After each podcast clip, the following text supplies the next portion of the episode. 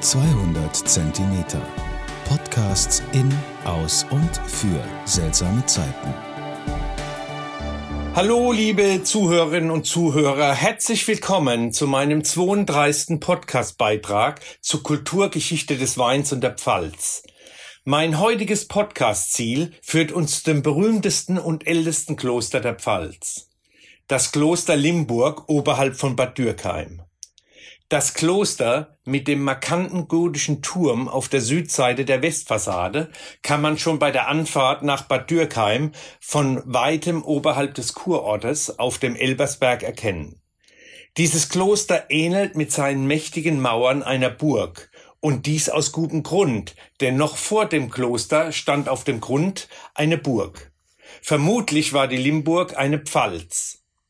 Eine Pfalz war eine Kaiserburg und hatte die Aufgabe, dem Kaiser auf seinen Reisen als Rast- und Übernachtungsburg zu dienen. Der Kaiser nutzte seine Pfalz auch als Residenz für Reichstage und Versammlungen und um Gericht abzuhalten.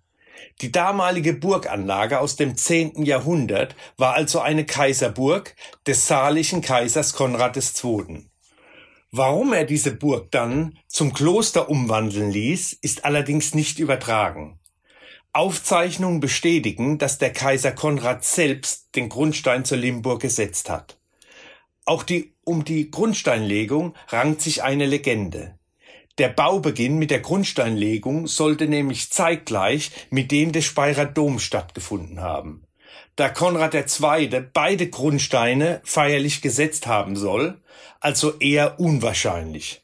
Mit heutigen Verkehrsmitteln und Verkehrsanbindung kein Problem, zur damaligen Zeit aber ein Ding der Unmöglichkeit. Sicherlich hat man sich um ein oder zwei Tage in den Schriften verschrieben. Der Name Limburg blieb auch erhalten, als die Burg zur Benediktinerabtei umgebaut wurde. Der Hochaltar war der heiligen Maria gewidmet, 1032 in Anwesenheit von Konrad II. geweiht. Kaiser Heinrich III., ein Sohn Konrads II., vollendete den Klosterbau 1042. Ein Splitter des Kreuzes, an dem Jesus starb, brachte Konrad aus einem seiner Kreuzzügen mit und wurde im Kloster verwahrt. Diese Reliquie gab dem Kloster den Namen zum Heiligen Kreuz. Für den Schutz dieses Klosters waren über 200 Jahre, wie ich in meinem Podcast zur Hardenburg schon erwähnt hatte, die Grafen von Leiningen verantwortlich, die diesen Dienst für den Kaiser von der in der Nachbarschaft liegenden Hardenburg sicherstellten. Heute ist die Limburg ein beliebtes Ausflugsziel und kann sehr schön über einen 10 Kilometer Rundwanderweg gemeinsam mit der Hardenburg und der Burgruine Schlosseck erwandert und entdeckt werden.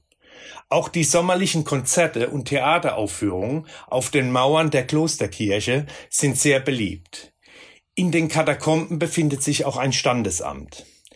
In diesen Mauern sollte auch der Dichter und Sänger Eduard Joost unsere Pfälzer Nationalhymne, das Pfalzlied, geschrieben haben welches mit den Zeilen endet, O Pfälzer Land, wie schön bist du. Mit diesen Zeilen möchte ich auch gern zum heutigen Wein wechseln. Natürlich einer von den vielen guten Winzern aus Bad Dürkheim. Ein 2017er Dürkheimer Schenkelböhl, Chardonnay trocken im Barrique gereift. Vom Weingut Karl Wegner. Falstaff schreibt über Karl Wegner folgendes Zitat. Nur wenige Winzer in der Pfalz können in Sachen kleines Eichenfass eine so große Expertise ausweisen wie Joachim Wegner. Schließlich war er im Jahr 1991 Mitbegründer des Barrique-Forums Pfalz. Auch bei diesem Chardonnay spielt das Eichenfass eine große Rolle. Gut integriertes Holz, dazu ein würziger Sortentyp. Mit Noten von Anisamen, Haselnuss und Polenta im Gaumen mit einer leichten Süße im Ansatz. Trotz 14% Alkohol eine schlanke Anmutung. Ein saftiger Abklang und eine gute Länge zeichnen diesen Chardonnay aus. Ein toller Wein. Ich hoffe, mein Podcast hat euch heute wieder gefallen. Zum Wohle die Pfalz in Vite Vita, Michael Born.